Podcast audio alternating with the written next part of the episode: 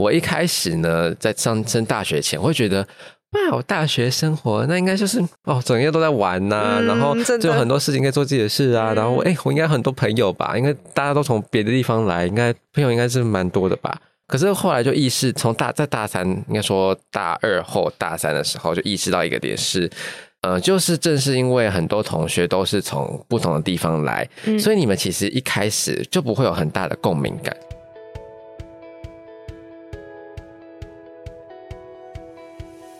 嗨，欢迎收听一零四高中职 Podcast。在学生期间，我们都经历过课业压力、升学迷惘，或者是有各种烦恼的阶段。这个节目将透过四个系列主题，与你一起探索方向，讨论课纲升学，了解科系与职业，并聊聊校园生活大小事。Hello，大家好，我是主持人 Lily。那这一集呢，是科系地图的延伸集数。其实是要帮大家开箱学长姐的大学生活。那因为之前我们一零四在发问卷调查的时候啊，有收到高一到高三的同学，他们有特别敲碗，想要预先先了解大学的生活，或者是他们好奇学长姐在碰到迷惘的时候该怎么办。今天这个主题非常适合今天这两位双姐，因为跟大家前情提要一下，就是虽然说我们这次访问的不是顶大的双姐，但我觉得正是因为不是顶大的同学，所以反而有很多新的尝试跟开创了很多新的体验。那如果你也很好奇双姐他们在大学期间的一些探索的历程的话呢，也欢迎跟我们一起听下去哦。那我先欢迎两位来宾跟我们听众打声招呼吧。嗨，大家好，我是林念荣啊，我朋友都叫我阿龙，恐龙的龙。然后我就读台北教育大学的教育经营与管理学系，然后目前就读大四。嗨，大家好，我是博宇，我现在是国立台北教育大学幼儿与家庭教育学系，那我现在是大三生。大家好，好，那我一开始想先问两位啊，就是我相信你们都应该有经历过很迷惘的时候，那那个时间点是什么时候？然后以及说那个状态，你们是什么样子？好，那因为我现在是大四生，所以等于是我已经走到大学生活的最后一个学期了。回顾整个大学生活，其实我最迷惘、最迷惘的时候就是一年级的上学期。嗯，那为什么这么说呢？大家可以想象一下，如果你是高一生，应该特别有感。你从一个旧的阶段到一个新的阶段，等于是新的地方的菜鸟。对，那那时候我到国北较大的教育经营与管理学系的时候。有一个非常非常矛盾的点是，呃，这个科系是我喜欢的，也是我想走的方向，但是我却越读越不知道自己在干嘛。那为什么会这样子呢？因为你在想要往这个科系，跟他真正教的一定又会有落差。我举个例好了，比如说这世界上有很多老师会教数学，但有可能你只是要学数学这个科目。A 老师跟 B 老师教的方法，或者是他教的内容也有所不同，也会影响你在学习时的体验。所以简单来讲，我那时候很不适应系上的教学的方法嘛，就是我会觉得比较跟我想象的不一样，比较没有那么的活泼。然后再加上国北的校风是相对保守的大学，我举个例好了，没有太多的活动。对，而且我们连社团基本上就是学校也不是到非常的支持。那我的个性是那种我会想要跑很多活动，像其实我当初对大学有个幻想是，我想要去参加啦啦队，就很想要跳啦啦队，就是被丢起来之类的。那我们学校也没有这东西。然后像我现在四年过了，我一次舞会都没参加，对，好伤心。然后就是种种的这样子的状况。然后在我大一上就第一个学期的时候，让我觉得有点也没有到幻想破灭的程度，但是你会觉得。蛮落差，跟因为我是那种期望值很高，对大大学生活就不知道听众们有没有人就是其实也很向往大学生活，可能你读书读得很辛苦，终于来到大学，但却不是你如意的样子。那那时候是我最迷惘、最迷惘的时期。等下可以跟大家分享，那我怎么从这个迷惘的框架中逃出？这样，嗯，我自己的话应该是在大三上的时候。其实已经蛮蛮靠近的啦，就是其实就是去年的时候。那我遇到的迷惘是因为其实国北交大就比较是没有比较课外的社团嘛，就是比较比较是可能要花时间或者是比较夯的社团，所以其实变相的让很多同学有很多时间，就你有很多课余的时间。对，那加上我们幼教系啊，就是我们的课并不会是，例如说，哎，你可能全需要还要什么学统计呀，然后可能课后还要再不停的再去做精进。不用的，所以我们其实变相的，我们也是有很多时间，又再多又很多时间，那就会让我们就会觉得，哎，那我们这些时间是要拿来干嘛？所以我就有个迷惘是：好，我现在上完课了，我要做什么呢？所以像那时候我的话，我那时候因为现在是自己付生活费的嘛，所以就会自己去打工。所以我其实都把我的时间都投入打工进去了。所以那时候的迷惘是就是不太了解。那后来我其实有做一些调整，不管是像是时间的安排的部分怎么去做规划啊，或者是可能遇到一些轻重缓急的事情，你要先做吗？还是你其实要把它抛到后面去做？我觉得刚刚听下来的重点，其实大学很重要的一点就是自律。对，因为因为你会有很多的时间是你可能没有课，然后你可以自己去运用的。我觉得好像就跟高中的生活有点不太一样。没有错。对，那蛮好奇你们在大学期间的一些故事，或者你们自己经验，可以跟大家分享一下。那因为刚才聊到自律，还有我说就是我如何逃脱那个迷惘的框架嘛。嗯。那综合以上两点，我想先跟大家分享一下我大一的状况。我大一的状况跟波瑞刚才说大三很像。基本上我放学后就是打工，嗯，我就是三点一线那种人，就是家里，然后学校，然后打工的地方，这样每天这样跑，嗯，然后跑着跑着，我就觉得就是我的时间是被填满的，但是我觉得很空虚，学校学不到我心里想要的东西，也没有活动参加，然后每天打工就是周而复始的，好像也蛮无聊的。然后我那时候做的事情，我决定把时间就是好好的调配一下。我那时候其实课表空的地方也是变变成说我不知道去哪，我可能就是找一个地方待着，但我也没有做什么。就其实那些时间是可以拿来利用去做我喜欢的事，嗯，但我也没有那么做。那我后来的调整就是我把打工一部分放掉，然后我从校内的资源开始。我那时候加的是热舞社，我只加半年，嗯，但这是我跨出迷惘的第一步，就是我从。我完全不知道自己在干嘛，然后做的事都不喜欢，到我至少去尝试我有可能喜欢的事情。嗯，其实呢，就是像刚刚所说，时间很多嘛，所以你也可以去安排自己的事情。那对于我来说，我在呃在大学第一次开始突破自己的，有点像舒适圈，就是你已经不是在上课，你可能在做别的事。第一件事情就是当。一零四的校园经理哦，这个校园经理的意思其实就是有点像，因为我们还我们他们会应该说一零四在国北交大有开一门课程，那这个课程叫做企业管理培训课。总之呢，你拿到这个课，哎，等一下，我已经变成一零四的那个推广大使了吗？别人以为我们有接被业配，对啊，对没有没有没有，真的没有，真的没有，没有。我会快速简介一下，不然大家以为我在业配。好，总之呢，就是你来上这个课程，你可以累积一些实务经验，然后跟呃现在目前职场上有一些公司做接轨。那我们的这个是实习，那我们去做的事情其实就是当呃有点像是助教的概念。那这个助教并不是什么哦，只是收收资料啊，然后打打成绩，没有没有哦。我们还会做一些，例如说跟活动有关的办活动，或者是像是一些专案部分要做专案管理。好，总之诸如此类的，就是跟一些公司的一些相关的，因为像你已经是半只脚踏入职场的概念的意思啦。所以一开始的话就是做这个一零四的校园经理。那后来的话，因为其实，在一零四这个部分呢，我也想要跟各位分享的是，大家可能会对于自己大学生活有期待的是，哎，我会不会交到一群很要好的朋友？嗯，然后可能是我系上的朋友这样。但我可以跟大家说，我分享我自己的案例的，我自己的大学最要好的朋友，不是我同系的朋友。就跟我相处最多时间的大学朋友，不是我最好的朋友，但是最好朋友竟然是从就是我实习经过这个英语次实习后所认识的这些伙伴们。所以其实也跟各位听众讲说，我相信很多大学生一定对这种朋友这个部分很在意，因为他觉得啊，大学应该大家四面八方来啊，然后啊，我要怎么跟大家去做交往？然后我要打扮漂漂亮亮吗？我要打扮很帅吗？我要让大家都就是觉得我很好相处吗？对，嗯，以高中生来说，就是我觉得高中跟大学最不一样的地方，就是另外一个不一样的地方就是人际，没有错，对，因为。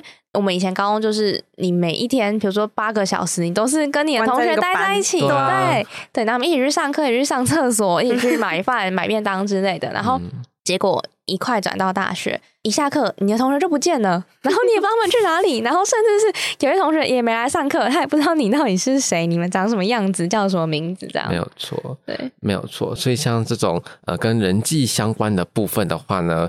反而会觉得说不用太在意，说你一定要跟别人去做很好的朋友。哎，是这样讲吗？就是不用到那么的很在意，说你要把握住每个朋友关系啊。因为毕竟像刚刚呃我们的主持人丽丽所说的，总之呢，我的好朋友就是在我的实习上认识的。所以其实从透过实习这个一开始的第一步来说，我觉得拓展了我这个舒适圈，然后我开始多了一个眼界。所以从大二上学期的时候呢，我开始接触不是我会想接触的。东西，例如，其实我并不是一个很喜欢讲话的人，哎，很好，很酷吧？有点意外，对。其实我在大一或者是在高中的时候，我很不喜欢站在聚光灯下，就我会觉得，呃，我是一个，就是我会领导，就我也愿意做领导，可是我不愿意是，就是可能说，哎，今天站出来代表大家讲话，那时候会觉得说，哈，好害怕。然后可能像那种大学课堂，不是就是要报告吗？对，靠呀，我真的超级紧张的，就每次上课上台，我就是。我还会自己打稿，然后我就会自己放在那个下面。然后因为我自己演讲的时候，我是不会想要看着稿。如果我是底下人，就会觉得呃，你是看着稿念吗？呃，有点 boring，然后就会自己划手机。对对对对，对啊。那我不想要当这样的人，所以我就会自己准备。所以其实那时候实习前，我完全不是一个很爱在公共场合发表自己的意见的人。可是透过这个实习呢，我就开始了不停的去触碰这件事情。所以我参加了营队啊，然后或者是我会参加我们的系上的，有点像是读书会啊，就我们系上的啦，就有点是突破我自己，因为我不可能跟系上的人大家都做好朋友，但我就是有突破这个点，跟大家试着尝试跟。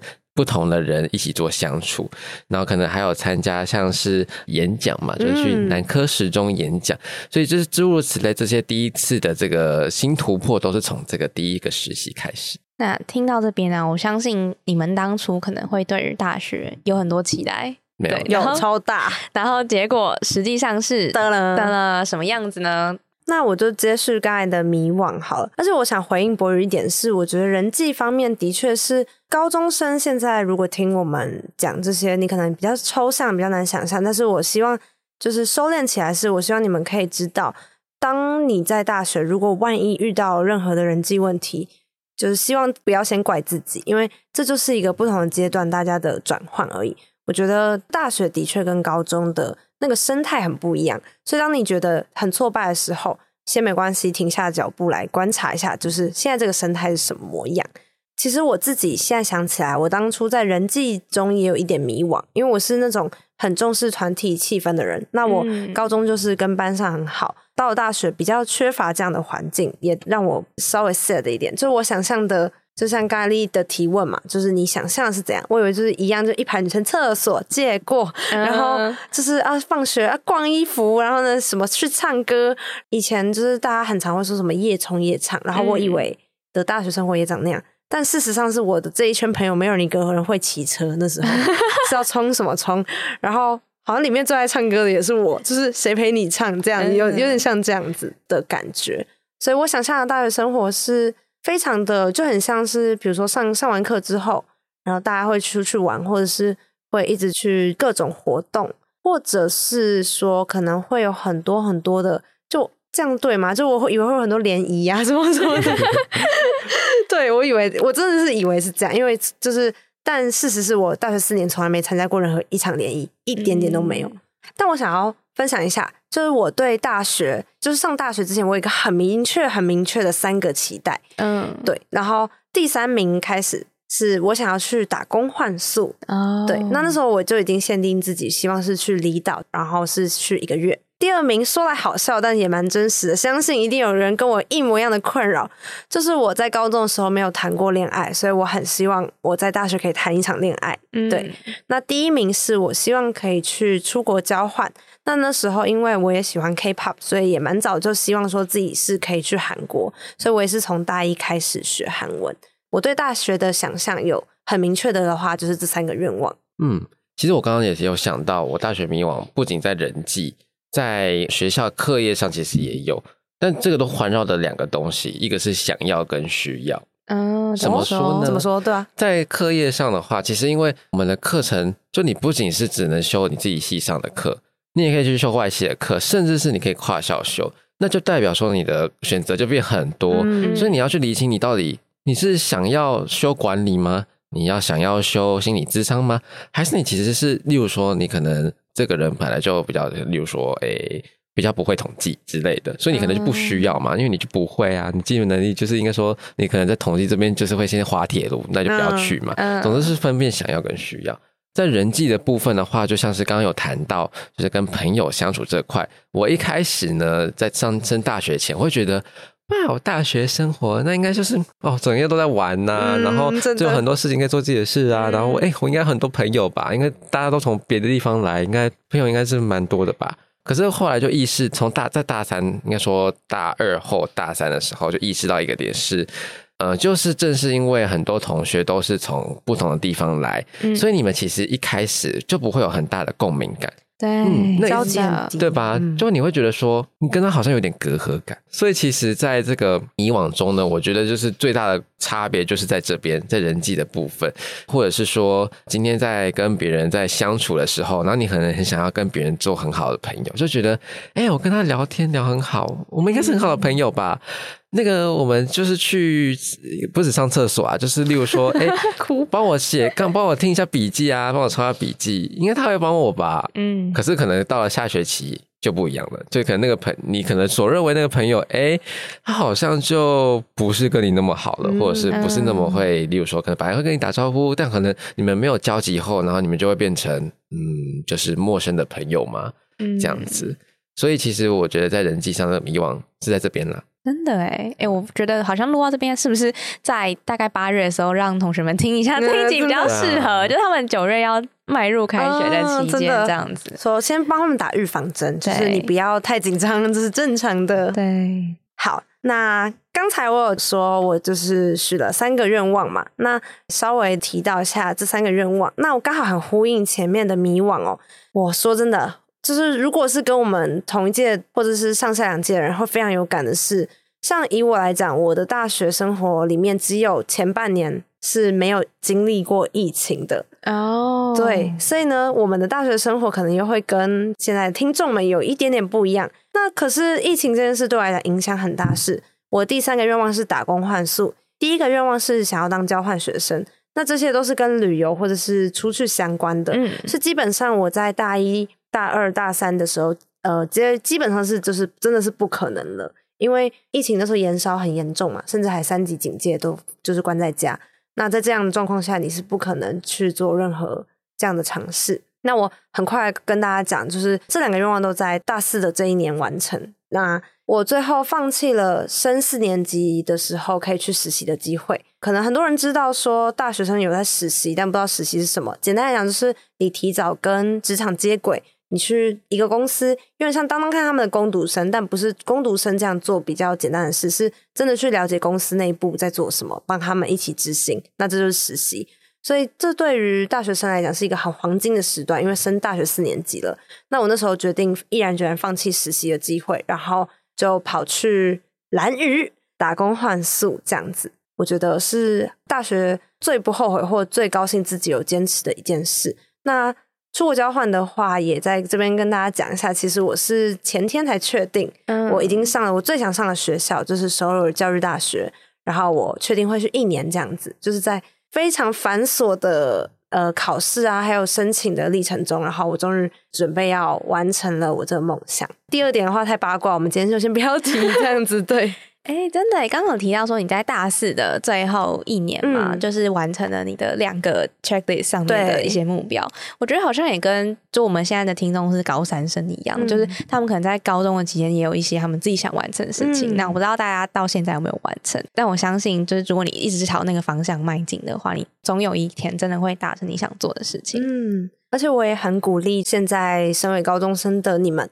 如果你刚好很幸运是即将要升为大学生的人，我建议你，你也可以自己来一个 checklist。你有四年的时间，就算你最后一年才达成，也还来得及。而且其实我这样出去是等于是延毕一年出去。那无论如何，就是当你最后达成你的愿望的时候，相信回过头来会那感觉会非常的欣慰跟开心。这样推荐给大家。对，那以博宇来说，你觉得你在大学期间最不后悔的事情是什么？或是你自己有没有一些代办清单？哦，大半期班倒是没有。我觉得我应该跟很多听众一样，就是对于大学生活没有到就是应该说你有一个想象，可是你没有想要做什么事情，没有像念容那么的清晰啦。对，啊，刚刚他他他就直接讲掉我的，我真的不知道怎么说哎。抢台词啊，是是是怎样？好，那其实我本来是想要分享的是，其实也是差不多，就是。嗯，因为我自己虽然没有列 checklist，但我就觉得我想要做我没有做我想做的事情。嗯，还记得我高中的时候就是繁星嘛，所以我没有跳舞。那我就来分享一下我跳舞的这个经历。其实跳舞这个部分的话呢，因为呃我是跳韩国流行的这个部分，相信很多听众应该也有多少有耳闻过，或是他自己也喜欢。那跳这个东西呢，就不一定会仅限于在自己的学校。所以，我们势必你就是要往外去做，跟别人去做合作这样子。所以那时候就是透过迪卡啊，然后就去参加了舞团版，嗯，然后就去参加。就他可能开了一个歌，然后说一个时间，然后就说缺谁谁谁，然后我就加入了。从那个时候就开始跳舞，一直到现在。对，就一直到现在。那跟呃大学这个部分有什么关系？是因为我觉得在一开始的时候，你可能虽然你可能列不出你的 checklist。但我希望是大家不要忘记自己喜欢的事情，嗯，就是有些人会在过程中会迷惘，然后就可能就忘记自己可能喜欢做的事。那也许有时候你透过一些你喜欢的事情，你可以找回你的一些动力，或者是你想要做的事情。嗯，所以我觉得跳舞这个事情呢，它从我大一下的时候开始嘛，然后就让我，你看，像我跳舞后。其实我跳舞完，我会会觉得很开心，然后跟我有更有动力去做其他事情。所以我觉得跟我在大二上的时候的这个第一个实习也有关系，就是因为我有勇气的，就是我去跳舞嘛，跟别人接触了，所以我其实觉得我已经不是过去的过去的你，对，所以我有勇气可以面对一些新的挑战。这边偷偷帮我们的听众补充一下，就是其实今天两位来宾他们在之前都有参加过一零四在高中职学校的一些科系分享的讲座。那我不知道现在在听的听众是不是过去有没有可能是我们之前接触过一些学生，虽然说有可能也是其他的大学学长姐到你们班上去分享他们的科系的故事这样子。那我自己还蛮好奇，就是两位学长姐当时候为什么会想要？参加科系分享的活动，你真的进到学校里面去跟同学们分享你们自己的一些经历跟科系的内容。哎，说到这个，我记得就是我们两个当初会约一起去，是不是？就是好像是 Lily 在校园经理的群组丢说，哎，欢迎大家来报。然后陈博就来密我说，哎，龙姐有没有考虑？对吧？对啊，是这样开始吧？对对对。嗯，就我觉得好像是我们两个一直都蛮想做这件事，但是好像是那时候太忙，所以。就这次才报，嗯，你们真的就想帮学弟妹的一个心态出发，对不对？我觉得这是其中一点，然后另外一点是，呃，像我就是蛮需要一个舞台的人，对我来讲，拿着麦克风或者是现在正在对别人讲话这件事情，是能够让我感受到成就感，跟我会觉得很开心的事。嗯，所以就是又能帮助别人，然后又能做自己的喜欢的事，何乐而不为？对我当初是这样子，然后他就找我。对我自己是像我刚刚说，我应该就我以前不是一个很爱讲话，就是应该说不爱在公公众场合讲话，所以我很需要练习，所以我也才会毅然决然就觉得，哎，我知道蓉姐很厉害，她就是一个麦克风女王啊，哇，拿着麦克风就可以讲的一些，哇，这是天花乱坠，什么话？她讲天花乱坠，就讲的非常的好，所以我才会觉得，哎，就会找一下蓉姐。那自己也是对于。因为我也会有迷惘过嘛，所以你当你在迷惘过后，然后你可能有些调试后，你也会觉得说，当你看到别人在迷惘，你也会就会想要特别去帮忙一下。所以我会觉得，嗯，这个机会是可以实现这个部分的，所以才会参加。就也怕别人走冤枉路，就有点希望这些高中生们听了我们的建议之后，能够少走一点冤枉路，或者是避免那个跌倒。就很像我们告诉他说，哎。前面有一颗石头哦，它就可以避掉那种感觉。对，真的耶。那你们去分享完之后，你们有没有收到一些学生的回馈或老师的回馈，甚至你们觉得很印象深刻的地方？哎，有啊。我觉得一开始就是我们一出那个教室，然后那老师就跟我们聊天。我觉得我们那我们两个那时候都超爽的，就是那老师就说，哦，很喜欢我们的内容什么时候，然后他希望就是我们可以再去分享一次，嗯，说如果有机会的话，而且他说。就什么哦，今天才一个班，这样太少了。之后想要找多一点人，对啊，不然你有印象？超有印象的，啊，真的是很想再回去哎，硬是，拜托了，拜托拜托，对啊。然后不止老师啦，就是有同学的回馈，我觉得印象很深刻，就因为他们是填那个，就是他们要手写他们的一些回馈，然后呢，那个那位老师有是就是扫描，然后给我们这样。嗯，如果大家不嫌弃的话，我可以稍微念一下哦。他写的非常的可爱，给我中英交杂，我帮大家翻译一下。就是他收获是超级喜欢有关于就是发现本科系不是自己所热爱的，那怎么做的这个 part 哦，还用英文。然后他说对这种社会组有兴趣的朋友，根本是解救药。他直接这样写。嗯，然后他也说。就是没想到大学生活有这么多的东西，因为他以为就是读书跟日就是那种营队就没了，然后他没有想过其实还有实习啊，然后还有一些兴趣的发展，所以他就是就是他总结是回馈这一段。那我觉得更特别是他有对我们两个单独回复，就是 Q 我们的名字，他跟我说，这真不愧是热衷于拿麦克风的人，然后上台怎样怎样怎样，就是讲我。在台上的表现哦，跟你讲，听了都舒服。听就是我愿意再讲一百场这样。然后他说他听了我的分享之后，他也想去蓝屿打工换宿。嗯，对，就是他会有很直接的回馈，这样我觉得很开心。哦，他很喜欢博宇在分享关于他辅心理心理智商系的这个历程。我觉得你还可以简单提一下，就是最重要的部分，为什么别人会印象深刻。